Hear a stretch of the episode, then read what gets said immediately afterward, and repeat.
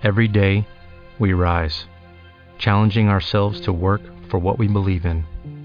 At U.S. Border Patrol, protecting our borders is more than a job, it's a calling. Agents answer the call, working together to keep our country and communities safe. If you are ready for a new mission, join U.S. Border Patrol and go beyond. Learn more at cbp.gov/careers.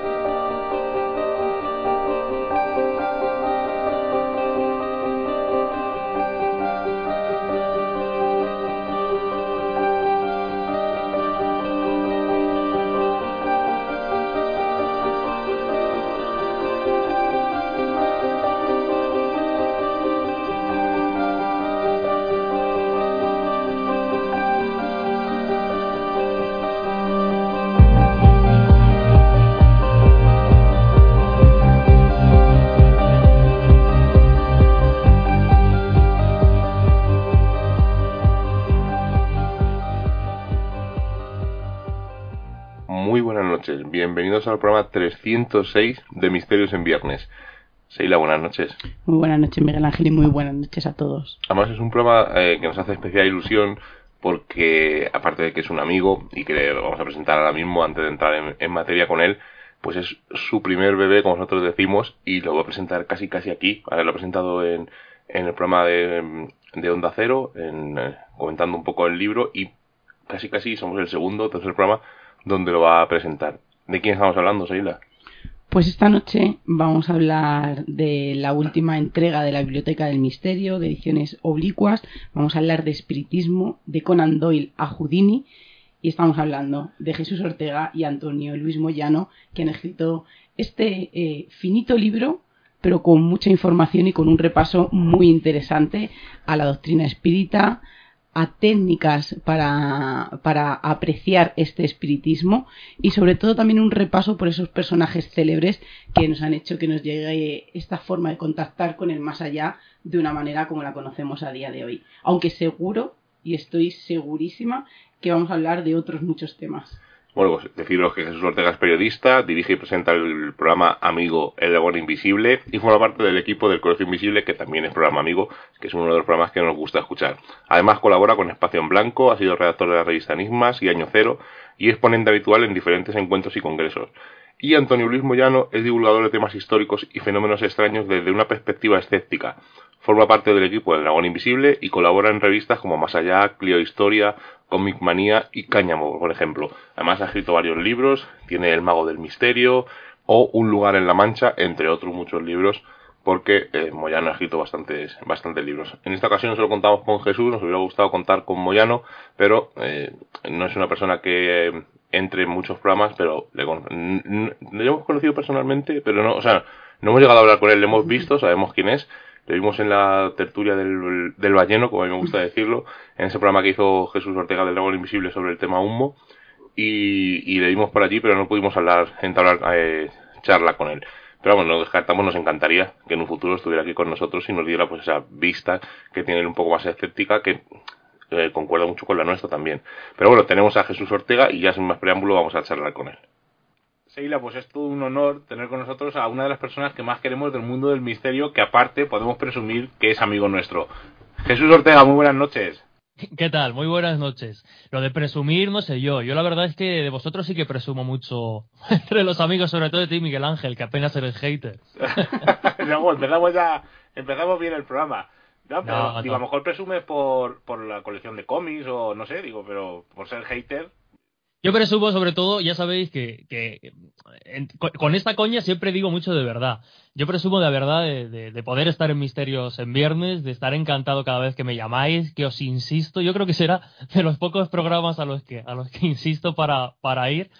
Pero, pero es que me gusta estar con vosotros, me siento muy cómodo y, y, la charla siempre fluye, así que, bueno, pues a mí que me encanta la radio, pues son minutos de radio de verdad muy agradecidos. Además es que estás, no, aparte de que te gusta la radio, es que estás en dos programas de radio. Estás en El Dragón Invisible, que la última vez que hablamos contigo, eh, estaba, llevabas ya, creo que era la tercera temporada, ya vas casi por la quinta, si no recuerdo, mm, si no me confundo. Sí, justo, estamos, estamos en, la quinta, prácticamente en el meridiano, a mitad de la, de la quinta temporada. Y aparte, estás en el programa revelación de este año, de este año 2020 del Misterio, que ha sido El Colegio Invisible. Total, total. Sí, la verdad es que, a ver, me vas a permitir un poquito la, promoción, ¿no? Pero es verdad que, es un dato que nos hace mucha ilusión porque ya sabéis que el Colegio Invisible como tal, bueno, pues lleva una, una etapa que, que, no es la estrictamente reciente en Onda Cero.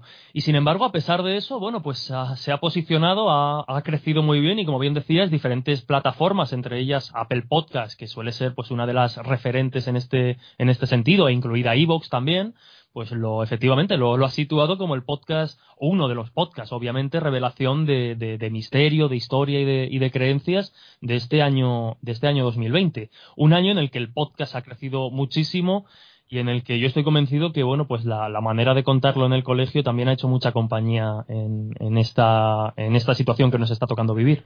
Muy buenas noches, Jesús. Muy buenas noches.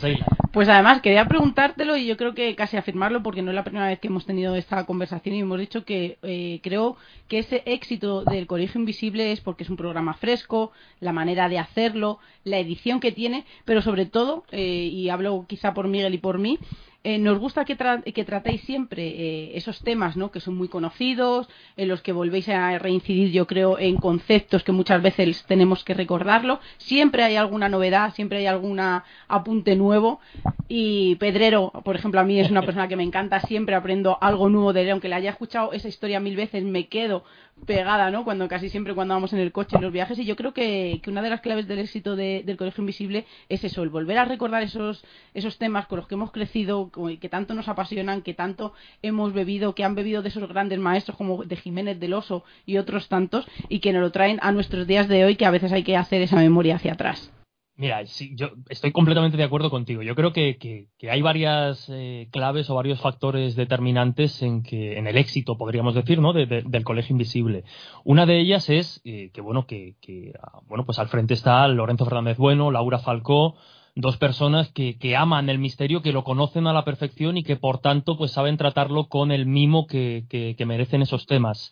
También yo creo que la que parte de su éxito reside en que le dejen contar las cosas a gente como, como, como yo o como, o como Pedrero, que, cumplimos casi casi perfiles muy opuestos, ¿no? Pero con mucho respeto eh, el uno por el otro y por las visiones de cada uno, porque están fundamentadas, pero, pero el hecho de poder hablar, pues desde mi punto de vista, que ya sabéis que es bastante escéptico con respecto a estas cuestiones, en un programa como el Colegio Invisible sin ningún tipo de, de restricción y que esté esa visión, lo refuerza la forma de contar y la forma de viajar de algún modo también es verdad que, bueno, pues refresca mucho el panorama. Pero sobre todo, por encima de todo, y yo creo que esto lo vais a comprender perfectamente vosotros, ¿no? Porque Misterios en Viernes también está ese espíritu que no es tan convencional. Por ejemplo, mira, eh, en, El Dragón no hay un espíritu tan eh, con tanta química, ¿no? Con tanta, pues, eh, en un momento dado diversión, que se pueda reír uno sin problemas. Es un programa más informativo a veces. Pero el Colegio Invisible ha roto un poco, eh, sobre todo a, niveles masivos de, de, audiencia, ha roto un poco ese estigma de que en el misterio no se puede reír uno y que con estos temas no se puede reír uno o, o tal y que todo tiene que ser solemne con muchísimo respeto. Entonces, al final pues el, Colegio Invisible es algo parecido, insisto, pues a lo que pasa en Misterios en Viernes. Una tertulia entre amigos que, se conocen muy bien y que conocen muy bien los temas y que, insisto, los, amamos todo, todo el equipo y al final eso da, pues creo que como resultado lo que, lo que se puede escuchar cada semana en Onda Cero. Pues esta noche, como vamos a recordar, vamos a hablar de espiritismo. Te voy a, cortar, te voy a ah, cortar un segundo porque quiero decir que tengo, eh, quiero dar la razón a, Jesús, pero además es la química, ¿no? Entre los cuatro. Es lo que tú has dicho, ¿no? Esa tertulia, no sé qué. Y además quiero decir una cosa, porque luego siempre sabes que en mis historias en viernes siempre tiramos de la lengua. Pero a mí me parece curioso, me parece, curioso no, me parece digno de alabar que un programa como el Colegio Invisible, que no está en Ivos original, tiene unas descargas muy elevadas, eh, como si estuviera en Ivos original, que luego hay otros programas que dices tú, joder, ¿cómo tiene este programa tantísimas descargas si está en Ivos original? Y en este caso se demuestra pues el buen trabajo, el buen hacer del Colegio Invisible, que tiene muchísimas descargas como si estuviera en original, sin necesidad de entrar dentro de, claro, es que... de ese terreno. Es un detalle importante. Aquí es entrar un poco al tema técnico de, de, la distribución y la descarga y escucha de, de podcast. Pero el Colegio Invisible, sobre todo, perdón, sobre todo a partir de, verano, que, además hicimos todo, todo el verano, estuvimos también haciendo, haciendo nuevos programas y eso sin duda, pues yo entiendo que, que, a los oyentes les vino muy bien, porque normalmente son las fechas en las que el resto de programas paran, solo continúan algunos valientes como, como Misterios en Viernes, que, que tampoco paráis, pero, pero claro, en esa, en esa temporada, pues muchas personas echan en falta un programa. Entonces, que nosotros siguiésemos ahí al pie del cañón, pues entiendo que muchas, muchos oyentes y muchos nuevos invisibles, como, como los llamamos, eh, pues eh, se han sumado a esas, a esas filas. Pero es que además, como, como decía, eh, el podcast del Colegio Invisible tiene un crecimiento muy equilibrado, porque aumenta en suscriptores, aumenta en descargas y lleva un equilibrio muy, pues eso, valga la redundancia, muy equilibrado entre comentarios, me gustas, descargas, es decir, se nota que, pues que no es un programa eh, que uno escuche un par de minutos y, deje de escucharlo. Además también se nota muchísimo en la comunidad. Y, aquí me vais a permitir, mira, hago un ejemplo, ¿no? desde un programa regional como puede ser el Dragón Invisible, con, ¿no? pues con una trayectoria ya de cinco años y con una comunidad también creada, a lo que es pues un programa de alguna manera nuevo, como puede ser el Colegio Invisible, que, está haciendo ahora lo que sería su, segunda temporada en, Onda Cero. Pero vemos cómo, eh, bueno, pues en, en el colegio eh, los, eh, los, seguidores están muy encima y el crecimiento es semana a semana y van comentando y, se va notando que están ahí, que incluso un jueves a las tantas de la madrugada siguen el programa, comentan, opinan, les gustan. Y en el dragón, pues bueno, pues vemos que esa comunidad es un poco más a posteriori, no vemos esa, esa, esa conexión quizá en el momento de, de, la, de la emisión. Y bueno, ya digo, creo que, ha sabido combinar muy bien esas, esos factores y, ahí está. Pero por repetirlo, que, que me ha gustado mucho antes, creo que, efectivamente, y es una, una, una barrera que hay que romper, yo creo que se está haciendo, eh, que en el misterio también se lo puede pasar bien uno de alguna manera y, reírse con, determinados temas, que no tiene que ser todo una, enciclopedia súper seria y ya está. Además, yo creo que ahora no solamente dentro del mundo del misterio, estoy hablando de todo el mundo radiofónico, lo que está sumando un poco más quizá, son programas que no estén dedicados a cierto tipo de oyentes, como por ejemplo el Dragón Invisible, que quizá es alguien, pues, como tú bien has dicho antes, no es un poco más informativo, con muchísimos datos, eh, con mucha parte científica, con mucha parte eh, también no de, especialistas en temas muy concretos y muy diversos y muchas veces no muy centrados, que si no eres especialista quizá a veces te pierdas. Entonces yo creo que, que también se ha notado, nosotros estuvimos hablando el otro día, que también se había notado esto de, de escuchar mucha variedad y el de hacer muchos programas eh, diversos, eh, porque estas navidades no ha parado tanta gente. Claro, claro. Sí, Puede ser, llevan varias navidades que no paran. O sea, antes se paraba más, había cuando empezamos nosotros en Misterios en Viernes, se paraba Navidad, Semana Santa y verano, y ahora ya mm, eh, en verano es lo único que se para. Navidad, Hombre, yo, yo sé, bueno, sí, algunos programas sí que, que, recuerdo pues que los dejan grabado y demás, pero por ejemplo, no sé, por, no sé si estamos en esa, en esa misma época, pero por ejemplo, Milenio 3, que es así el programa que yo más seguía en su momento, yo creo que no paraban, hacían especiales y estas cosas, sobre todo ya en las últimas temporadas, pero sí se paraban esas fechas de, hacer programación de misterio. Hay muchos, yo, por ejemplo, las que hacen, me, recuerdo con las cóbulas porque nosotros, eh, eh, ellos estaban en Radio Vallecas, se fueron de allí y entramos nosotros. O sea, que por eso mm, te digo la jogula porque es el que más recuerdo. Y sé que paraba en Navidades, en Semana Santa sé también que paraban y luego en verano pues el parón en casi todos los programas.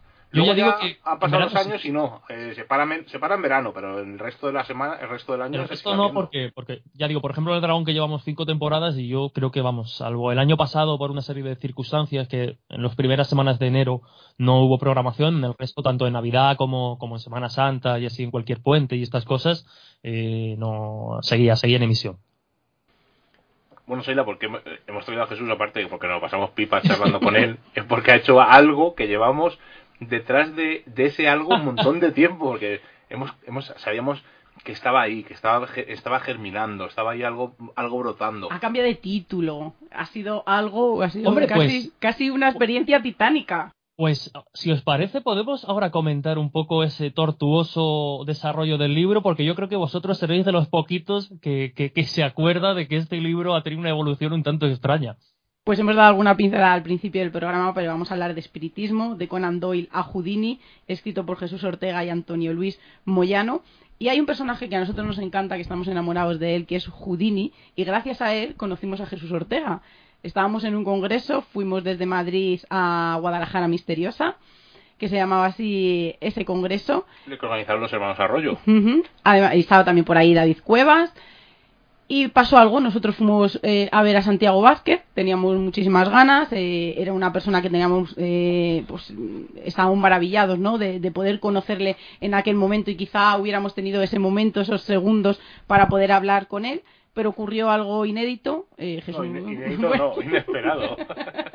inédito no bueno, porque... lo ha hecho más veces. Por eso, porque lo ha hecho más veces. Pues Santiago Vázquez, de como tres cuartos de hora casi, un poquito más, dijo que no podía asistir. Y el que dio la charla en su lugar fue Jesús Ortega hablándonos de Houdini. Fue la primera vez que le escuchábamos, que cuando terminó la charla estábamos maravillados que nos acercamos a él porque Miguel además recuerdo que estaba súper malo de la garganta y no podían hablar, estaba totalmente afónico y, le pregunté, oye mira, tenemos un pequeño programilla en Radio Vallecas, ¿te importaría que te hiciéramos una entrevista? Y ahí fue el momento que conocimos a Jesús Ortega. Sí, sí, sí, sí, buen, buen recuerdo. Además, claro, estaba pensando justo, bueno, pues mini secretos, ¿no? Mientras contabas esa, esa anécdota de, de por qué finalmente di yo esa, esa charla y no Santiago Vázquez, claro, ahí el genio de la producción, eh, David Cuevas, ¿no? Que, que siempre está muy al tanto de esos detalles y él ya oliéndose la tostada de, bueno, por diferentes motivos, eso vamos a entrar a valorarlos, ¿no? Tendría su justificación, pero él ya se abría la tostada de que un Santiago Vázquez a una última hora, un, un domingo era, ¿verdad? Porque ya creo que por la mañana. Sí, por la mañana. No sé si sería la última, pero bueno, un domingo por la mañana, uff, él lo veía complicado y me dijo, Jesús, échate, échate una charla en el PEN, porque bueno, es probable que a lo mejor tengas que salir a escena en un momento dado. Y así fue, y efectivamente, así, así nos conocimos. Claro, ya sabéis que yo soy muy despistado para, para todas estas cosas, pero justo ahora estaba relacionando de algún modo que, que se cierra el círculo. De hecho, casi que sería bonito que hoy hablemos un poquito de Houdini y ya no hable más de Houdini en mi vida, que lo último que hable de él Imposible, imposible. viernes sé que no, sé que no. Sabemos que eso no puede ser. Eh, háblanos Jesús del espiritismo, porque mucha gente solamente relaciona, quizá que no esté tan tan metido dentro a lo mejor del mundo del misterio, cuando hablan de espiritismo parece que solo eh, lo enfocan a ese tablero Ouija, a hacer esa sesión espírita, pero el, espiritismo es mucho más. Claro que, es mucho más y, además es muy llamativo porque es que es, lo fundamental y yo creo que, la gente cuando lea el libro eh, ya ha habido algunos comentarios. Yo siempre digo, y vosotros lo sabéis, ¿no? Porque este libro, pues, se marca en una colección. Vosotros habéis estado en una y sabéis que, bueno, pues, el espacio, las palabras son limitadas, ¿no? Tiene que encajar, pues, en un, en un marco concreto. Entonces, bueno, pues esto es una pequeña rareza en la que el lector, pues, no va a encontrar el tratado definitivo histórico del espiritismo. Creo que en las seis historias que se cuentan en el libro, eh, se refleja de alguna manera la idiosincrasia de algunos perfiles, de algunos momentos, de algunos objetos, como ya citabas la Ouija, y que todos esos retazos pues son piececitas de un puzzle que, nos permiten comprender mejor por lo que me preguntabas, ¿no? que es el, el espiritismo. Y efectivamente hay mucha confusión, porque esta palabra viene cargada de muchas confusiones. Una de ellas, por, citar algo rápido, podría ser efectivamente la Ouija. La Ouija es un objeto que nace como consecuencia del auge de la doctrina espírita y de algunos de los pensamientos que, bueno, pues eh, promulga el espiritismo. Pero la Ouija la crean cuatro, cuatro empresarios que aprovechan un nicho comercial, es decir, simplemente aprovechan ese tirón del espiritismo como pasó con tantas otras cosas. El espiritismo como tal eh, bueno, viene a, recoger una, necesidad, a canalizar unas eh, sensaciones y si nos centramos en esa palabra en concreto habría que decir que es una doctrina que de alguna manera, mm, bueno, pues en la que pone orden un personaje muy curioso que es Alan Kardec a mediados del siglo XIX, allá por 1851, él comienza a sentir interés por estas cuestiones a la vez que lo hace la propia sociedad porque todo esto prende su mecha en el año 1848 con las hermanas Fox, de las que después, si queréis, podemos hablar. Pero como digo, Alan Carter recoge un poco esas sensaciones. Él era un pedagogo, él era un hombre eh, de ciencia, eh, se dedicaba a la enseñanza eh, en el París, como decíamos, de mediados del siglo XIX. Y en un momento determinado, precisamente por, las labores que él hacía de recopilar y sintetizar conocimientos para manuales eh, educativos, pues una serie de compañeros le llevan una cantidad de cuadernos tremenda con notas de sesiones espíritas, de sesiones mediúmnicas principalmente. Sesiones mediúmnicas a puerta cerrada, porque también empezaban a desarrollarse en aquel momento los espectáculos en teatros. Pero esto era una cosa más seria, ¿no? Lo que se le planteaba a Alan Kardec. Y él lo percibe así cuando empieza a estudiar esos cuadernos y empieza a hacer sus propias eh, investigaciones. Finalmente todo esto, eh, bueno, pues tiene su conclusión en el libro de los espíritus que se convierte de alguna manera en la Biblia, para que nos hagamos una idea de esa doctrina espírita. Alan Kardec escribiría más libros y desarrollarían muchas más personas esta corriente. Hay algo que me gusta decir muy a menudo, porque a pesar de que yo soy muy escéptico, también me gusta ser honesto y justo.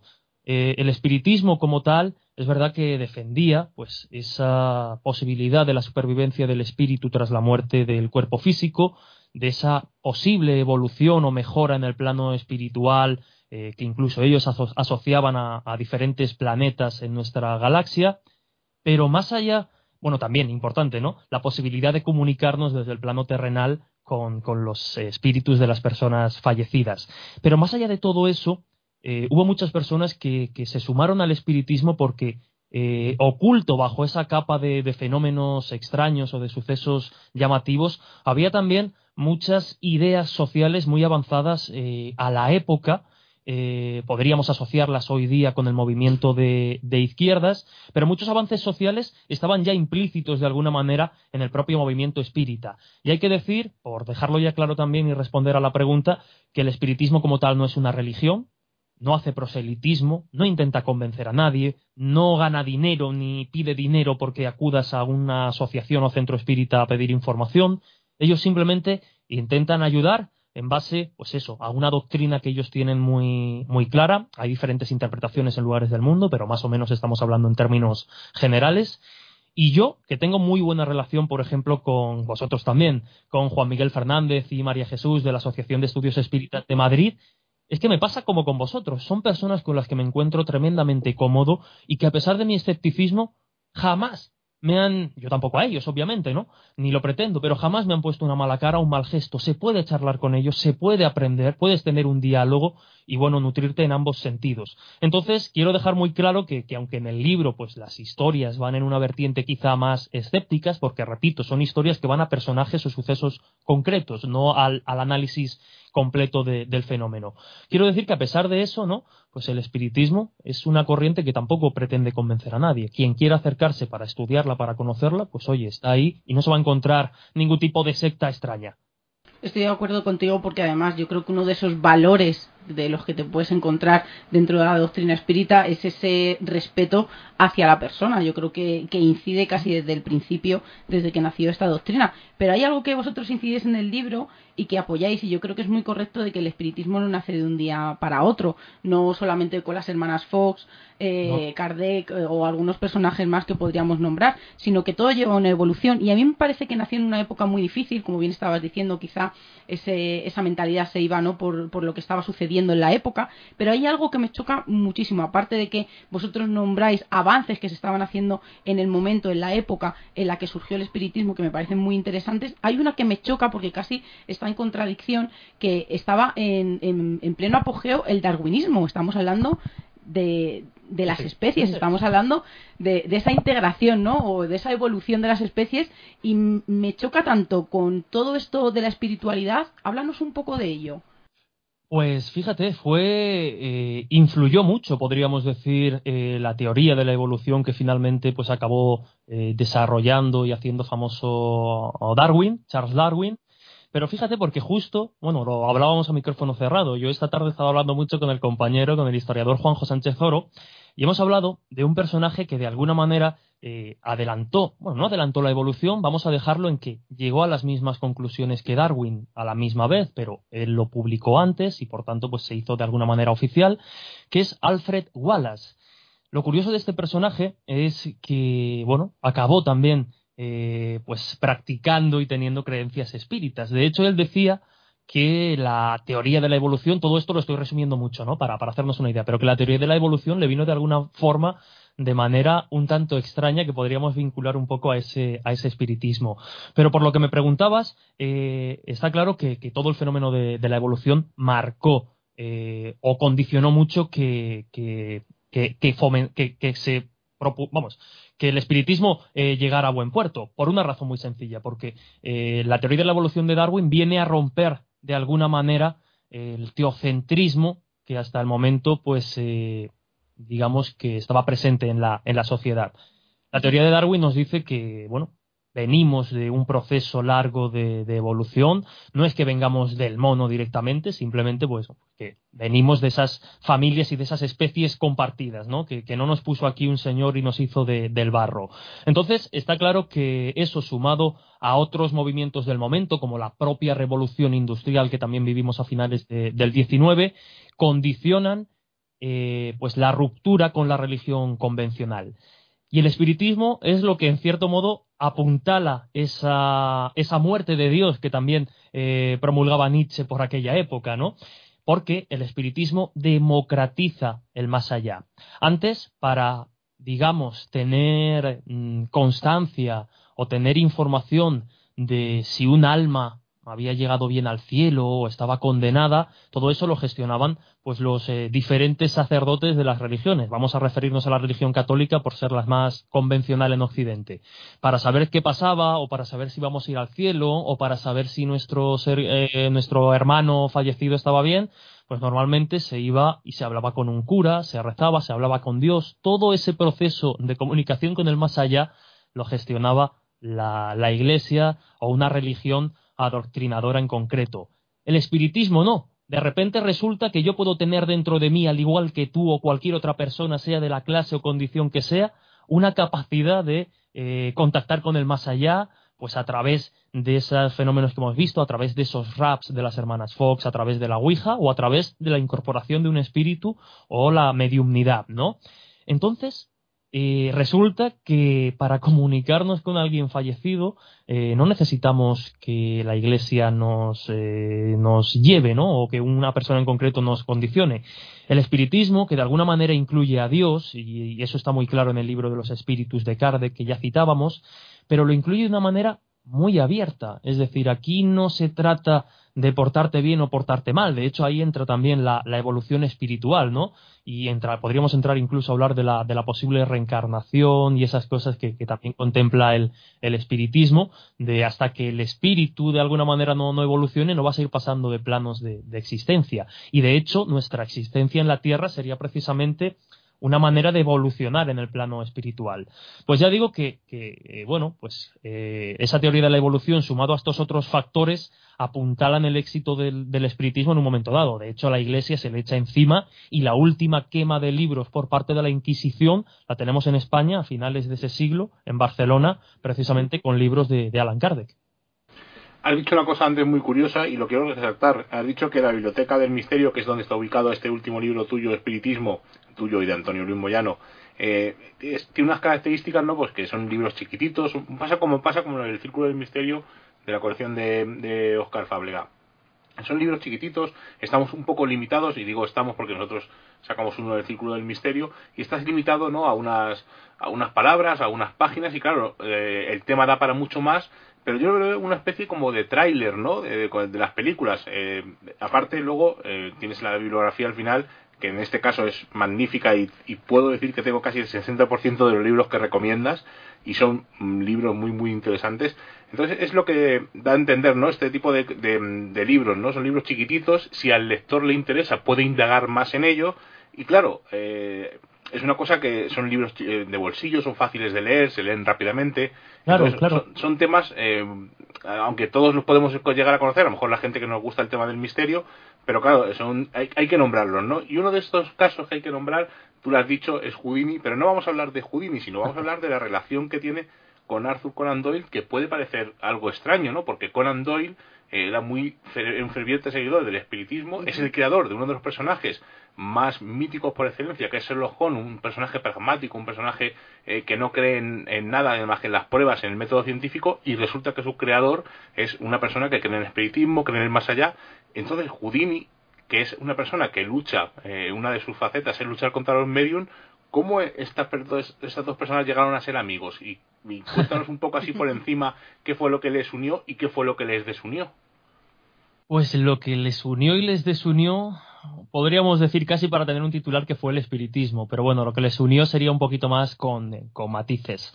Hay que tener en cuenta que, claro, cuando, cuando en el subtítulo del libro se habla de Conan Doyle a Houdini no se hace aleatoriamente. Estamos hablando de dos de los grandes nombres, no solo del siglo XIX y XX, sino de la historia, cada uno en sus respectivos terrenos. Como bien decías, Conan Doyle es el creador de uno de los personajes literarios más eternos como es Sherlock Holmes, a su pesar, porque sin duda, y vosotros lo sabéis bien, como sois muy frikis del personaje como yo, a pesar de Conan Doyle, porque ha eclipsado completamente Sherlock Holmes a su creador y eso a él le, pesaba, eh, hay un detalle llamativo y es que, bueno, cuando eh, Holmes muere a manos de Moriarty, bueno, muere, supuestamente muere, obviamente, a manos de Moriarty en las cataratas del Reisenbach en esa pelea del dilema o el problema final, eh, y todo el mundo se le echa encima, bueno, pues hay quien dice que finalmente Conan Doyle volvió a escribir obviamente al personaje por, por, por dinero, por la presión de los fans,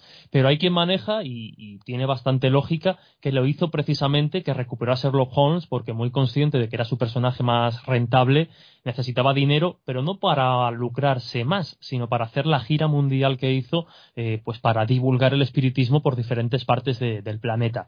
Y como decía, eh, tanto Conan Doyle como Houdini son dos grandes personajes que al final, pues como los famosos de hoy, acabaron moviéndose en círculos parecidos y admirando cada uno el trabajo del otro. Eh, lo que pasa es que, y esto aparece muy bien reflejado, por ejemplo, en aquella serie que, hizo History Channel de, Houdini, en el que aparece Conan Doyle, eh, Conan Doyle en un momento determinado eh, cuando él ya está fascinado por el espiritismo, porque hay quien ha dicho, yo mismo lo he comentado en alguna charla, aunque luego me, retracté del error, que su pasión por el espiritismo, la de Conan Doyle, comienza a raíz de la Primera Guerra Mundial tras perder a una serie de, de familiares, pero no es así, simplemente se ve implementada. Su interés por el espiritismo y los fenómenos metapsíquicos venían prácticamente desde la adolescencia, desde que era muy jovencito. Pero como digo, eh, precisamente Conan Doyle, que es una persona inquieta, que tiene mucha curiosidad por esos eh, fenómenos de la mente y esas capacidades de, generar fenómenos extraños, cuando ve a Houdini, que era un escapista eh, por encima de todo, pero también ilusionista, hacer todo lo que hacía, Conan Doyle no daba crédito. Tú lo has dicho, es que a pesar de ser el creador del personaje más racional, era un no solo un creyente en el espiritismo, se podría decir sin temor a equivocarnos, y en el libro así queda reflejado con un caso muy, muy concreto, era crédulo. Conan Doyle era muy crédulo, ¿no? A pesar de, de todo. Entonces él no daba crédito a cómo Houdini podía hacer todas esas cosas sin acudir a la posible explicación de que se tratase de fenómenos metapsíquicos o mediúmnicos, que Houdini tuviese unas capacidades especiales que él camuflaba de ilusionismo. Y no es así, Houdini se lo intentaba explicar eh, por los trucos más sencillos. Ya digo que, si alguien tiene interés, eh, esta serie que hizo History Channel es bastante fiel a la realidad y es muy interesante. Y ahí se ve cómo con los trucos más sencillos intenta explicar Houdini a Conan Doyle que no, que no tiene poderes, que es simplemente práctica, técnica y, mucha constancia. Bueno, esta, durante mucho tiempo compartieron amistad hasta que eh, Conan Doyle eh, propone a Houdini hacer una sesión de espiritismo para contactar con la madre fallecida de, Houdini, con la que él tenía una relación muy, muy, muy íntima, algunos han llegado a decir casi eh, enfermiza. Entonces, tras perder a su madre, eh, Houdini busca desesperadamente algún medium real, sin conseguirlo, y muy a su pesar decide aceptar, casi por cordialidad, eh, pues como si, yo no sé si esto pasará algún día, como si tú, Miguel Ángel, mañana me, me dices desde la confianza más absoluta, ¿no? Que, que Seila es medium y me ofrecéis una sesión para, para contactar con mi madre. Yo que soy bastante escéptico, seguramente sería reticente por temor a encontrarme algo que no me guste y que eso pueda afectar a nuestra amistad, y eso efectivamente es lo que pasó entre eh, Houdini y Conan Doyle. Lo que pasa es que hubo pues una serie de fallos descarados en la carta que redactó por psicografía la, esposa de Conan Doyle para Houdini. Entre ellos el propio idioma. El Houdini no era capaz de comprender cómo su madre, que durante toda su vida, a pesar de haberse trasladado a Estados Unidos, no, no había hablado inglés, ni pajolera de inglés, cómo había podido comunicarse con, con esta medium, a lo que los espiritistas siempre responden que como en el plano espiritual uno puede seguir desarrollándose, pues pudo aprender el idioma, ¿no? Tampoco comprendía por qué no se había acordado en ese día en concreto de la comunicación que era su cumpleaños, el cumpleaños de Houdini. Tampoco comprendía por qué habían marcado esas hojas eh, con una cruz eh, católica, cristiana, porque ellos eran judíos, entonces no, no, entendía muy bien por qué ese instrumento o ese elemento aparecía en las cartas. Y luego porque el mensaje era un panfleto eh, espiritista, ¿no? ¿no? No daba detalles concretos de la vida de Houdini. Ya digo que, ni siquiera acertó o dijo lo del cumpleaños. Entonces esto mosqueó mucho a Houdini y a partir de ahí él emprendió una cruzada absoluta para desenmascarar a todos los mediums fraudulentos y a partir de ahí las relaciones entre Houdini y Conan Doyle se tensaron eh, y bueno, incluso hubo pequeñas guerras mediáticas. Hoy serían en Twitter, en aquella época eh, fueron en... Sí, eso vosotros que estáis muy acostumbrados, yo también, a, esas discusiones que nos encontramos en Facebook y en Twitter, pues algo parecido pasaría con Houdini y, y Doyle hoy en día, pero en su momento fue a través de los periódicos y discutían pues sobre los casos del momento. Incluso Jesús, en el libro eh, se cita algunas de esas posibles teorías de la muerte de Houdini que no solamente fue por aquel puñetazo, sino que tendría un trasfondo en el que se habla de un envenenamiento por parte incluso de la mujer de Houdini y también que podía haber sido eh, como unos sicarios mandados por Arthur Conan Doyle. Claro, pero es que antes de nada, eh, casi todo el mundo se imagina, o casi todo el mundo tiene el imaginario popular, que Houdini murió en un tanque de agua, en, un espectáculo. es, más romántico, yo entiendo que es más romántico, que, que, se te cae un poco el mito cuando eres un poco más mayor y ves que al final fue por ese puñetazo, él decían que tenía un torso súper duro que nadie podía eh, traspasar, ¿no? Y ni siquiera crearle dolor, y en el momento en el que aquel boxeador famoso eh, le fue a dar ese puñetazo, dicen que él no estaba preparado y que por eso le reventó el apéndice. Cuéntanos, ¿qué, teorías había? Porque también decían que Houdini estaba malo en ese momento. Pero a mí me, sorprendió un poco, sobre todo la del envenenamiento, que no, no la había escuchado, fíjate, ni siquiera a ti te la había escuchado nunca. Se ha hablado de. Mm, se han sugerido muchas cosas para la, la muerte de Houdini, porque, bueno, realmente es y sigue siendo un, un enigma con el que solo podemos especular. Eh, como bien has dicho, el cine nos ha hecho pensar que fue en, esa jaula china, en, esa, en ese bueno bidón de agua donde él se sumergía, o de leche también en algunas ocasiones, pero no fue así. Pero no deja de ser romántico, porque de alguna manera, tras ese golpe, ahora explicamos cómo fue, él por cabezón continuó haciendo magia, continuó en los escenarios en lugar de irse a un hospital. Entonces se puede decir que, que finalmente él bueno, murió por una causa concreta que fue esa peritonitis, esa infección del apéndice, pero si hubiese ido unos cuantos días antes al hospital, en lugar de continuar con sus espectáculos y su gira programada, quizá no habría fallecido ese 31 de octubre de 1926. Porque yo incluso creo a desmayarse cuando estaba actuando en algunos de esos días anteriores. cuando, cuando, ya lo llevan en esa última función, ya lo llevan al hospital y ya queda, queda ingresado. Pero con respecto a las teorías, hay muchas. Es verdad que algunas pues no tienen ni pies ni cabezas, porque por ejemplo hay quien ha propuesto, como decías, ¿no? que, que, pudo ser Conan Doyle, harto ya de que desprestigiase al, al espiritismo, el que enviase unos sicarios, pero no tiene mucho sentido porque, bueno, ni había móvil económico, o lógicamente eh, tampoco tenía por qué hacerlo, y por una razón casi más eh, espiritual. Si Conan Doyle realmente creía en el espiritismo, eh, ese acto no, no le habría ayudado, ¿no? Incluso podría haber tenido de alguna manera alguna represalia en el más allá, en fin, encontronazo con el espíritu de, Houdini. También se habló efectivamente de, de la posibilidad de que fuese envenenado o de alguna manera eh, los sicarios hubiesen sido contratados por la esposa de, de Houdini, por Bess Houdini, para cobrar el seguro después de enterarse de alguna que otra infidelidad. Esa posibilidad, además, se explora en la, en la ficción, en la serie que ya hemos citado, que se habla de que Houdini tuvo un lío con, con Mina Crandon, que, que, se acaba enterando su mujer, y eso de alguna manera pudo motivar ese, ese asesinato por varios motivos. Los expertos o los biógrafos de Houdini tampoco consideran que esta hipótesis tenga mucho peso, pero bueno, se, se ha planteado. Y la más interesante, yo desde luego, claro, es muy sugerente, no sabría decir si me quedo con ella o no, pero, pero yo creo que sí que puede tener algo de, realidad, es que en un momento dado, eh, bueno, pues este boxeador no tuviese la intención de asesinar a Houdini, pero sí que demuestra que ya había un hartazgo en una parte en concreto del sector espírita de que Houdini eh, desenmascarase los fraudes. Claro, aquí nos encontramos, eh, bueno, esto es, vosotros lo sabéis, lo que es estar en el centro del huracán de, vamos a decir, crédulos y, escépticos. ¿Por qué? Porque el espiritismo más, vamos a decir, más teórico, eh, también estaba un poco cansado de que Houdini desprestigiase una corriente que, que ellos no estaban rentabilizando. Y por otro lado, claro, el sector que más se renta, eh, más se, llenaba los bolsillos haciendo negocios, pues lógicamente era el que más motivos tenía para, para esto. Eh, entonces, bueno, en un momento dado sí que se plantea la posibilidad de que, bueno, alguien pagase a este boxeador para intentar liquidar o por lo menos para dar un susto a Houdini y que frenase un poco su, su agresiva campaña contra los falsos mediums. Eh, bueno, eh, Houdini ya sabéis, vosotros porque además conocéis al personaje, que tenía esa costumbre, él entrenaba físicamente muchísimo, muchísimo para realizar las hazañas que, que, realizaba, porque esto es algo que nos olvidamos, siempre se habla, bueno, nos olvidamos o no se suele tener muy presente. Insisto, se habla de Houdini como mago, pero él sobre todo era escapista. Entonces, para esas cosas necesitaba estar en una forma física tremenda. Ya sabéis que, que, se metía, por ejemplo, en bañeras de hielo durante una cantidad enorme porque luego pasaba mucho tiempo bajo el agua y tenía que aguantar la respiración y las temperaturas.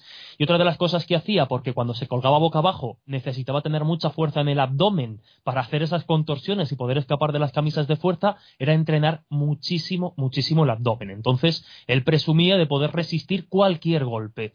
Cuando este boxeador le propuso pues golpearle, Houdini no tuvo problema. El problema vino porque él golpeó antes, él no dio tiempo a que Houdini preparase el abdomen para recibir el golpe, lo hizo en el momento en el que él se estaba eh, levantando.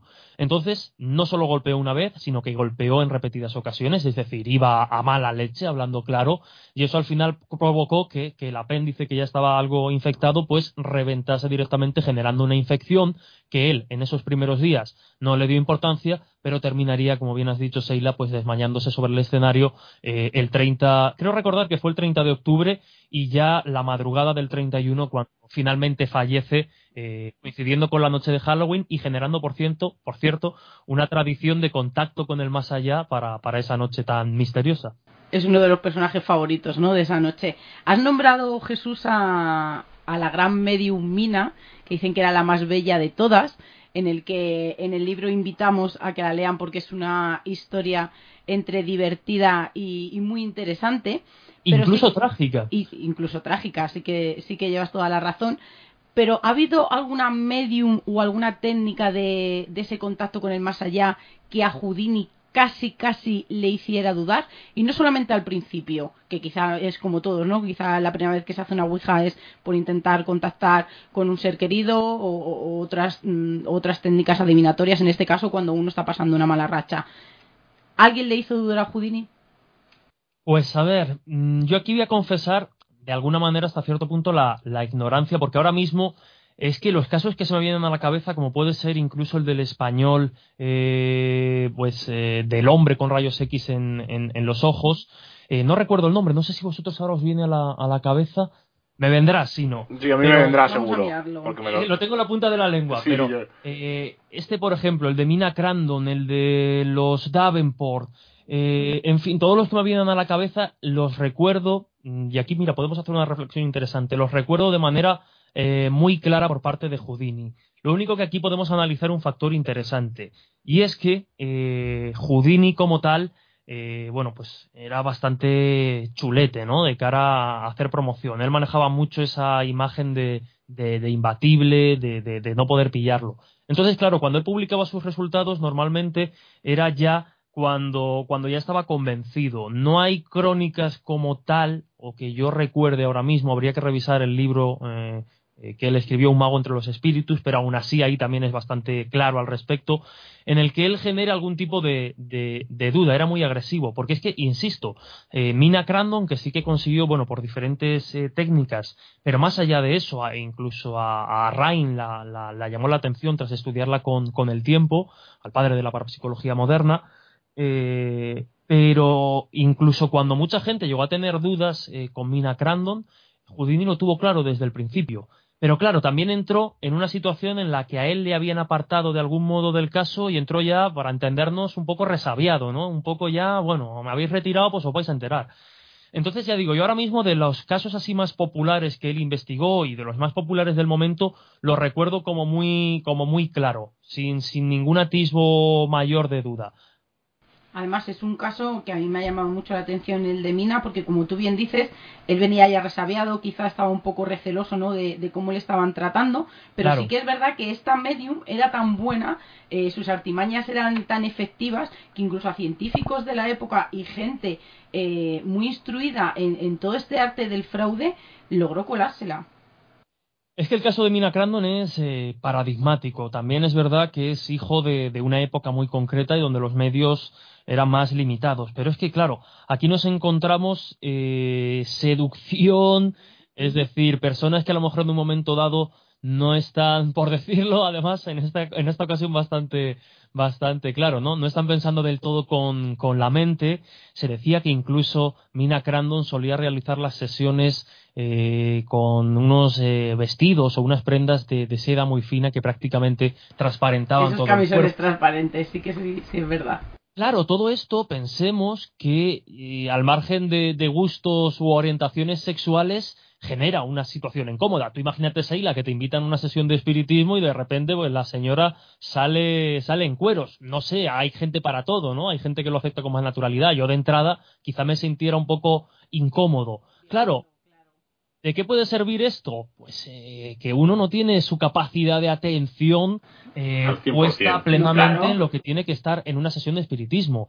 Y al margen de consideraciones, esta gente, y Mina en concreto, eran muy hábiles, muy, muy hábiles. Tened en cuenta que es que eh, prácticamente tanto los, es que era una guerra, ¿no? De alguna manera, los ilusionistas y los espiritistas. No vamos a entrar a valorar si existen más allá o no, pero muchos de esos falsos mediums estaban al nivel y habían aprendido con, los magos del momento, es decir, manejaban los mismos conocimientos.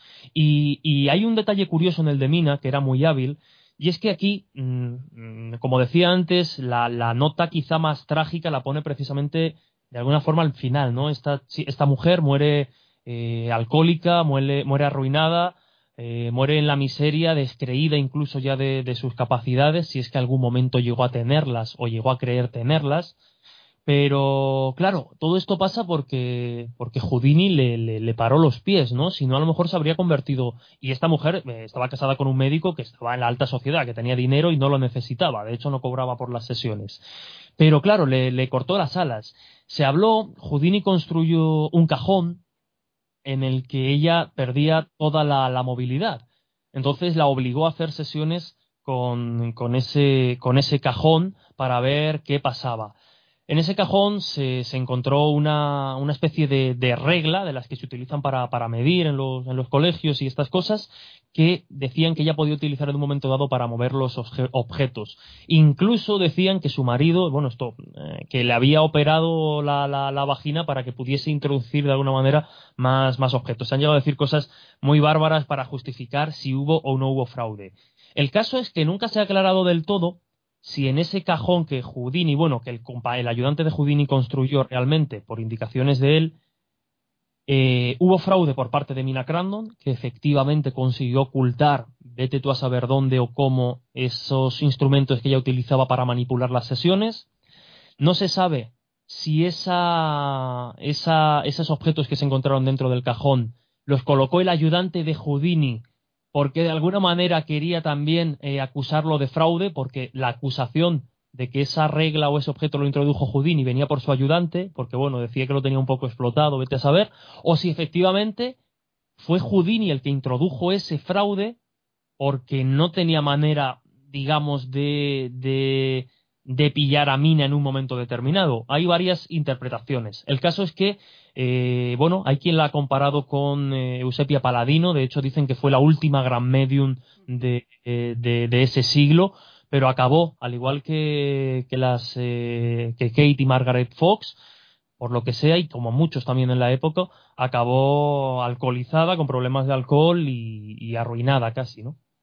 ¿Crees que sin este azote de Houdini eh, hubiera llegado el espiritismo a nuestra época un poco más distorsionado? Uf, pues es que claro, eh, lo decíamos antes, ¿no? Con, con Conan Doyle. Mm, es que, claro, hubo, hubo mucha neutralidad, quiero decir, se equilibró mucho la balanza, porque si bien es cierto que Houdini era un personaje muy popular, con mucha repercusión, que hizo mucho por, por el espiritismo, también estaba con Doyle que hacía mucha fuerza. ¿Qué tanto por ciento de la población en aquel momento eh, casi daba la mano por uno o por otro? Más o menos. Porque claro, como tú bien dices, eran muy populares los dos, los dos con unas ideas totalmente eh, distintas, pues, y, pues fíjate, yo diría, opuestas aquí quizá peque de, ingenuo, pero bueno, voy a dar una opinión, no sé si, estará como tal contrastada. Fíjate que quizá eh, Houdini en un momento dado pudo tener más tirón mediático por lo que hemos dicho, ¿no? Porque aunque a pesar de que Conan Doyle eh, tenía mucha presencia y tiraba, tiraba, o tiraba de muchas personas, pero al final era más el personaje que el propio autor. Entonces, quizá yo me tiraría o me decantaría más por Houdini. Pero yo diría también que, que, el espiritismo, a pesar de, de, Houdini o no Houdini, eh, tuvo mucha, mucha repercusión. Claro, eh, yo creo que, que al final murió un poco por, por tendencia natural y porque y fíjate lo que voy a decir, porque llegaron los ovnis. No, no, eh, llevas toda la razón, ¿eh? Porque necesitamos creer, ¿no? Siempre, por ejemplo, por ejemplo, Sánchez Oro siempre dice, necesitamos creer y muchas veces en cosas nuevas, ¿no? Porque parece que nos quedamos estancados y necesitamos pertenecer a, ese nuevo grupo. Y en esa balanza yo siempre digo de, Conan Doyle, que quizá a lo mejor estaba así un poco, ¿no? Como tú dices, equilibrada, pero en algún momento eh, fue a un lado u otro porque necesitaban creer, porque estaban en una época en la que venían de que habían perdido en las guerras a muchos seres fallecidos, en el que siempre habíamos pensado que íbamos a trascender y que no sabíamos dónde íbamos. Claro, es que venimos, tú lo has dicho, de, bueno, al comienzo del fenómeno, como surge con las Fox en Estados Unidos y, va aumentando por los diferentes teatros hasta que llega a Europa y, y Kardec lo, recoge, pero teníamos la Guerra Civil Americana en la década de los, eh, de los 50, los 50 o los 60, ahora mismo me, baila el, dato. Pero nos encontramos esa guerra civil que, que obviamente generó muchísimas bajas, pero es que cuando ya el espiritismo había evolucionado, se había asentado, de repente y por desgracia nos llega la Primera Guerra Mundial, una guerra completamente desconocida eh, en cuanto a, dimensiones de, muerte y de pérdidas hasta, hasta el momento. Entonces eso genera una ausencia y una necesidad, como decías, de trascendencia, de darle un sentido a la vida, de que esas personas que han fallecido en el frente con apenas la, la, la edad, la mayoría de edad cumplida, vete a saber, eh, tienen, tienen que tener algo más. Y luego, después de, la Segunda Guerra Mundial, esto además lo, lo, comentan, yo lo leí hace, vamos, ayer mismo, en este nuevo libro de, Pablo Vergel y Félix Ruiz, OVNI, Mitología de una Emergencia, nos encontramos que el fenómeno OVNI, que nace como tal, ¿no? En, u, oficialmente en 1947 con Kenneth Arnold, nos encontramos que después de la Segunda Guerra Mundial, eh, después de una masacre todavía mayor que en la, que en la primera, pero en el que Estados Unidos se encuentra muy bien posicionado porque apenas ha tenido pérdidas materiales y, bueno, pues ha salido muy beneficiado de esa guerra, pues ellos en esa comodidad un poco, la incertidumbre viene ahora pues de la, de la tensión con otras ideologías, con otros bloques y también de la propia tecnología que, que, han visto que, es capaz también venimos de las bombas de, Nagasaki y Hiroshima, pero vemos que la tecnología es capaz de acabar con, eh, con, el propio planeta. Y ante eso, pues la nueva incertidumbre viene un poco más por eso, ¿no? Por mirar hacia afuera y mirar hacia un poco la, salvación o la búsqueda de esperanza en el espacio. Entonces, bueno, pues sustituye un poco esa, esa creencia del espiritismo, que no decae, no olvidemos que en países como, como Brasil, por ejemplo, está muy presente. Aquí, obviamente, pues ya lo hemos perdido un poco, pero hay sitios en los que, bueno, todavía se practica y son muchas las personas. Bueno, lo de practicar queda un poco extraño, ¿no? Pero son muchas las personas que, bueno, pues que, de alguna manera depositan su, su fe o, su guía de vida algún, de alguna manera en las doctrinas del espiritismo además de esa necesidad que has dicho, también nace esa fotografía fantasma que hacéis un poco y espirit, eh, sí, espiritista, mejor dicho, yo creo, eh, que mm. hacéis ese pequeño recorrido por cómo comienza, incluso habláis de algún juicio de fraude que se llegó a, juzgar a una persona por ese por esa fotografía, ¿no? Y por intentar sacar y lucrarse de, de aquella necesidad, de aquel sentimiento, ¿no? Que tenía la gente de poder volver a ver a aquellas personas que se habían ido demasiado pronto, el cómo se hacía, cómo preparaban esos decorados, esas dobles exposiciones, Sí, bueno, pero esos islas se los vamos a dejar a los lectores. No, pero, pero además, me, vas, a permitir, es un ejemplo más de cómo el espiritismo caló y se hizo con todas las tecnologías del momento. La fotografía, la Ouija, el teléfono,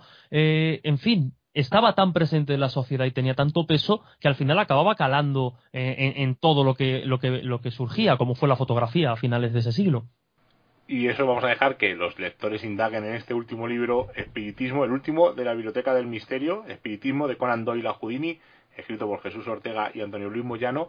Pero antes de despedirnos, eh, creo que tengo que preguntarte, porque siempre nosotros, siempre en Misterio siempre decimos, un nuevo bebé, ha nacido un nuevo bebé, pero este parto ha sido un parto duro, porque nosotros, eh, por suerte, hemos eh, te conocemos de hace tiempo y hemos charlado contigo y en un principio no ibas a hablar de esto de este tema ibas a hablar de otra cosa el libro cambió cuéntanos un poco la evolución desde el primer proyecto hasta este el libro que tenemos en las manos pues a ver, efectivamente, como, como decíamos, ¿no? Este libro, lo que ahora, esta pequeña rareza ha tenido un camino tortuoso. Y de hecho yo soy el, el primer autor que tiene, digamos, ¿no?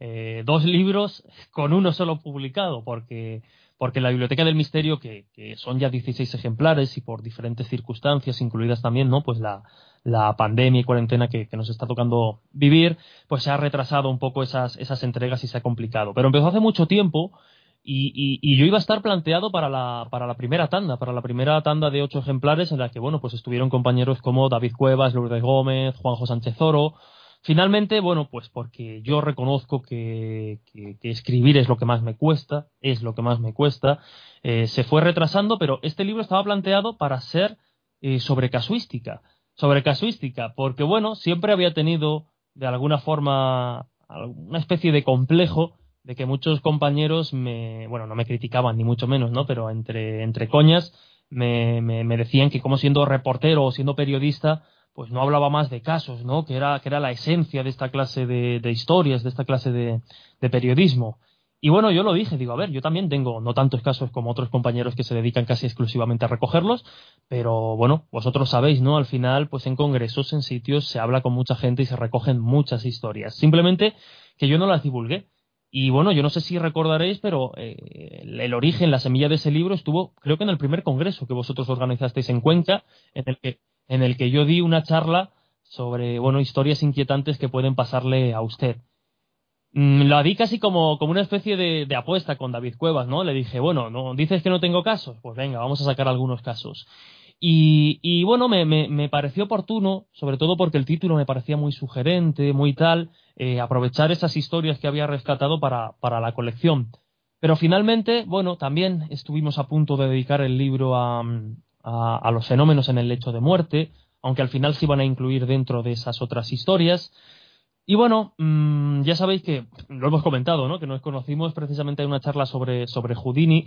Y yo, bueno, pues con el tiempo, incluso a día de hoy, después de haber publicado esta pequeña rareza, pues sigo aprendiendo y buscando mucha información sobre este siglo, porque me parece el espiritismo, igual que, que, los ufólogos, pues aprenden mucho de la, de la revisión de la propia historia de la ufología, creo que el espiritismo eh, fue una especie de, laboratorio de, ideas y de creencias que de alguna manera nos acerca mucho a la forma de, entender los temas que, tenemos en, la actualidad. Creo que se puede aprender mucho de, esa época. Eh, y como digo, yo ya tenía muchas eh, historias escritas e investigadas pues, de estos temas.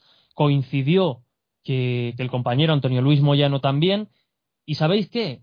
Que, claro, la gente dirá, joder, dos autores para, para un librito tan pequeñito, pero es que casi fue más como, como un guiño. Eh, Antonio Luis Moyano y yo nos hacía mucha ilusión compartir colección, compartir biblioteca, porque vosotros sabéis que somos unos frikis y que esta biblioteca del misterio vino a recuperar pues aquellas antiguas de, los temas básicos, la eh, perdón, la biblioteca básica de los temas ocultos y de espacio y tiempo. Y bueno, pues por eso de ser frikis y como ya a lo mejor nunca íbamos a tener la oportunidad, eh, decidimos firmarlo juntos. Es un tema que nos interesa a los dos. El libro está perfectamente equilibrado. Tres capítulos son de, de Tony, de Antonio Luis Moyano, y tres son míos. Por lo tanto, el equilibrio aquí es perfecto. Cada cual que, considere cuál es, eh, quién ha escrito qué. Y bueno, casi que fue un poco mm, forzarlo por hacer el guiño romántico, por quedar como, ya no solo como autores de un mismo libro, sino por quedar vinculados un poco en esa, en esa colección. Así que bueno, pues ahí está ahí está, al final acabó siendo espiritismo por, porque bueno, porque hacer el dragón en el colegio y tantas otras cosas es complicado, decidimos también aunar esfuerzos por, por eso y aquí está.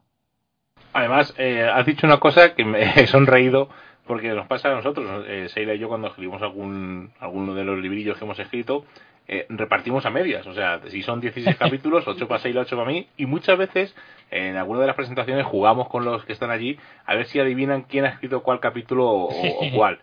Oye, pues eh, vosotros, es que vosotros lo tenéis fácil, no, no cuenta. Yo ya sabes que sé cuál es, has escrito perfectamente.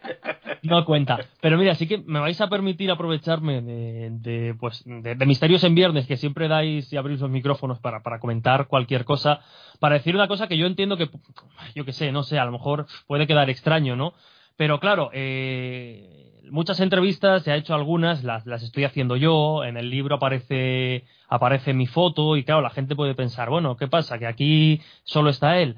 Bueno, para quien no conozca, Antonio Luis Moyano es una persona muy particular, también muy ocupada y bueno, él por circunstancias de la vida que no vamos a comentar aquí, él no, no aparece en fotos. Eh, no, o sea, no da igual que hagas un congreso o un libro o hagas lo que sea, que él no pone fotos. Por lo tanto, eh, por no romper la estética de la propia colección, yo le dije a Alfonso que o todos o ninguna, pero por no romper la estética de la colección, del diseño, había que poner una y ahí sale mi jepeto. Y luego las entrevistas, insisto, eh, el trabajo de, de, Antonio Luis Moyano es más complicado y bueno, los horarios son más difíciles que, los míos, ¿no? Entonces, bueno, quiero decir que, eso, ¿no? Que el libro es 50-50, que, que es de los dos, que yo me reconozco más fan de los capítulos de Moyano por, por cómo están escritos y, y, por, y por todo que de los míos, pero imagino que eso será también cuestión de, de cada uno, pero que espero sobre todo que, que, bueno, pues que los oyentes que decidan hacerse con esta pequeña rareza, yo lo voy a definir así, pues espero que lo disfruten, sobre todo porque, porque es eso, ¿no? Es un libro para, para pasar el rato, para, para que lo leas y digas qué curiosidad me he llevado aquí, pero sobre todo, y eso es importante, ¿eh? Eh, por mi parte también, pero sobre todo por la de Moyano. La información que hay en este libro, eh, pues eso, está muy contrastada, ¿no? Que aunque los capítulos se hagan ligeros eh, y se hagan livianos, o eso espero, porque de eso se trata también, ¿no? De que el lector no se aburra, que sepan que, que hay un trabajo de, de documentación detrás importante. Además ha sido una lectura muy agradable porque, como bien dices, es pues, el volver a releer, a recordar muchos de los casos, pero cuando eh, menos te lo esperas, salta ese detalle, como por ejemplo se ha hablado de un hermano de las hermanas Fox, que para mí tiene una gran importancia y que hablaremos en su día más detenidamente. Eh, estábamos hablando pues de, de, esa teoría del envenenamiento a Houdini y cómo Conan Doyle también podía estar por ahí metido.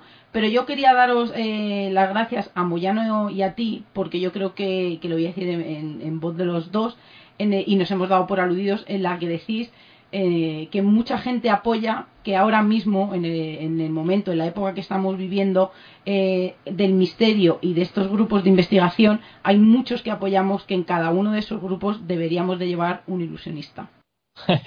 total, total. Esto ya casi se ha convertido en un mantra, ¿no? Para, para algunos. Eh, lo lleva reivindicando desde hace muchísimo tiempo Manuel Carballal, pero no es cosa nueva. La Sociedad Española de Parapsicología ya contaba con figuras de, de ese tipo.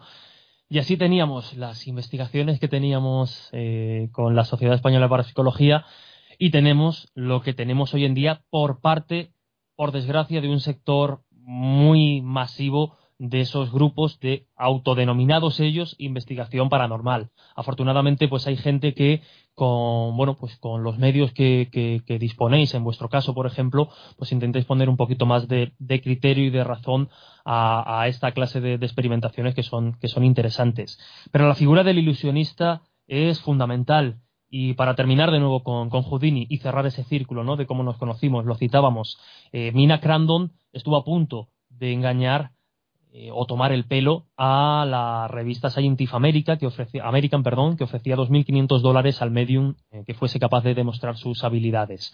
Estamos hablando de una revista que tenía prestigio y sigue teniéndolo eh, a día de hoy, tiene, tiene un peso. Y lo llamativo es que había un comité de especialistas de todo tipo, psicólogos, físicos, en fin, de todo tipo, hasta cinco o seis creo recordar que lo conformaban, y que dieron por válida a Mina Crandon en las primeras sesiones. Eh, en cuanto Houdini llegó, al que apartaron de alguna manera de ese grupo, de ese comité, porque como no tenía formación académica, eh, pues no tenía el nivel para evaluar o juzgar a Mina, en cuanto llegó Houdini, eh, al primer día supo que algo que no hizo Houdini, por cierto, fue quedarse en casa de los Crandon, que sí es lo que hicieron el resto de investigadores, ya dejándose de alguna manera manipular, aunque sea sutilmente. Houdini no se quedó porque no establecía vínculo emocional con las personas a las que investigaba. Pero por resumirlo, que en cuanto Houdini llegó se dio cuenta de que los trabajos que habían hecho esos científicos eh, pues estaban mal y se lo habían colado con un simple truco de ilusionismo. Entonces aquí, y esto nos hace una reflexión muy interesante, ¿no? Eh, para esto de los fenómenos extraños, de las creencias y demás, que aquí la formación, que, que uno tenga un título o dos o ninguno, no lo convierte en más espabilado, por hablar claro, eh, para detectar en un momento dado que alguien le tome el pelo y pueda condicionar de alguna forma su creencia. Pues yo creo que mejor broche que lo que has dicho no va a haber, así que darte las gracias por venir de nuevo a Misterios en Viernes. Esperamos oh. hablar antes de que escribas otro libro, porque creo que será más probable que nos juntemos y hagamos una tertulia. Seguro.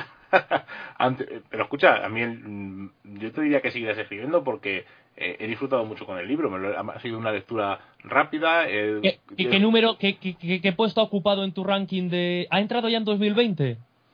El libro fue el penúltimo libro que me leí en el 2020. o sea que era el libro 53 del 2020 y me lo leí en un par de días aparte que es chiquitito eh, pero siempre hay datos nuevos de refresca yo me lo he pasado sinceramente me lo he pasado muy bien el siguiente que me he leído eh, te lo he dicho antes fuera de micros, me ha costado muchísimo y ya lo comentaré en un futuro cuál es. En su momento. Así que mil gracias de nuevo por, por venir aquí a Misterios en Viernes. Espero que la próxima sea ya juntos en los estudios de Radio Color porque está la cosa un poco así eh, difusa. Pero bueno, que siempre es un placer tener aquí con nosotros en Misterios en Viernes y un abrazo muy grande, Jesús. Pues qué decir, Seila, Miguel Ángel, Rubén, que también está por ahí, que, muchísimas gracias. Que yo me encuentro, me encuentro en Misterios en Viernes como en casa, súper cómodo, y es que no sé cuánto tiempo llevaremos hablando, pero, pero parece que han pasado tres minutos. Aunque sea en la distancia, es verdad que, físicamente y presencialmente eh, habría sido otra cosa, pero ya, ya habrá momentos.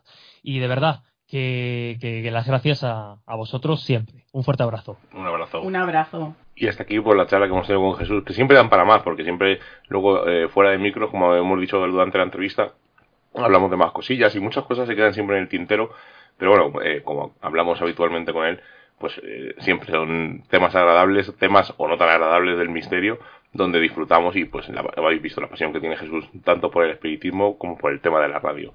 Quiero rescatar que ha dicho Jesús que en muchos lugares aún se sigue practicando el espiritismo y hace muy poco a nosotros nos ha llegado nos ha llegado la información de que aquí en la serranía conquense eh, hay una familia que durante épocas y generaciones eh, sigue practicando el espiritismo ese contacto no de con el más allá de una manera un tanto un tanto especial. Miguel has tenido alguna experiencia con el espiritismo o con la Ouija en este caso? Con el espiritismo no, con la Ouija, bueno, sabéis todos que en nuestro grupo de experimentación la practicamos un montón de veces, nunca ocurre nada, pero hay siempre historias, ¿no? Y leyendas que te cuentan de que alguien hizo la Ouija y pasó algo. De hecho, tú tienes una muy jugosa, la hemos contado alguna vez en mis historias en viernes, de qué le pasó a tu tío, ¿verdad? Sí, en, estábamos... estaba grabado en vídeo, pero nunca hemos visto ese vídeo, nunca lo hemos Yo no lo he visto. Yo sí que he visto la cinta, pero es verdad que estaba grabada en VHS, en muy mala calidad, pues en, en, el pueblo estaban aquel, aquel verano, estaban mis primos y, éramos un montón de familia y había dos, como dos casas. Y en la, en la casa nueva, como la llamábamos, que se la había hecho entera mi bisabuelo en un huerto en el que no había ningún tipo de historia, pues parecía que sucedían cosas, no vamos a decir paranormales, pero sí anómalas a las que a día de hoy yo sigo sin encontrar alguna, alguna explicación lógica. Pero también es curioso que era algo que no nos quitaba el sueño, sino que parecía que, que convivía con nosotros. Pues en la parte de arriba, en la troje, como, como ellos lo llamaban, era casi diáfana y ahí había pues unas camas donde dormían pues los primos mayores. Pues un día decidieron hacer, una noche decidieron hacer una ouija, taparon todas las pequeñas ventanas para que no se viera lo que estaban haciendo dentro, eh, para que ninguna de mis tías pues pudiera ir allí a tocar la puerta como si ellos no estuvieran. Y yo creo que serían pues como un grupo de, de seis o siete y en este caso mi tío era el que tenía un poco más de conocimiento sobre el tema. Yo siempre digo que gracias a él eh, mucho de lo que sé pues lo aprendí de él.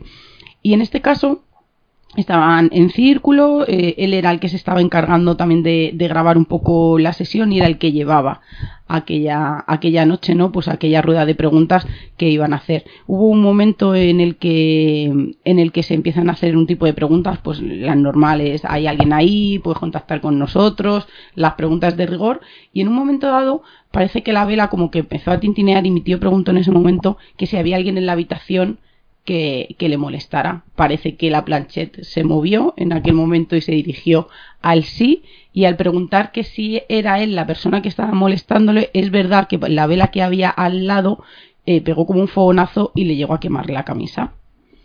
Ahí es verdad que nunca la, yo nunca la pude ver. Yo sí que la he visto, era de muy mala calidad. También hay que decir que la camisa que llevaba mi tío en aquel momento era como de seda, algo que podría haber sido inflamable al 100% y, y muy fácilmente que no sé si en aquel momento él hizo algún movimiento un poco extraño y se acercó un poco más a la llama. Sí que es verdad que en ese momento parece que se para la grabación, bueno, se para la grabación porque todos empiezan a correr, todos empiezan como a gritar que se oye el barullo y en aquel momento ya se dejó, se dejó de grabar.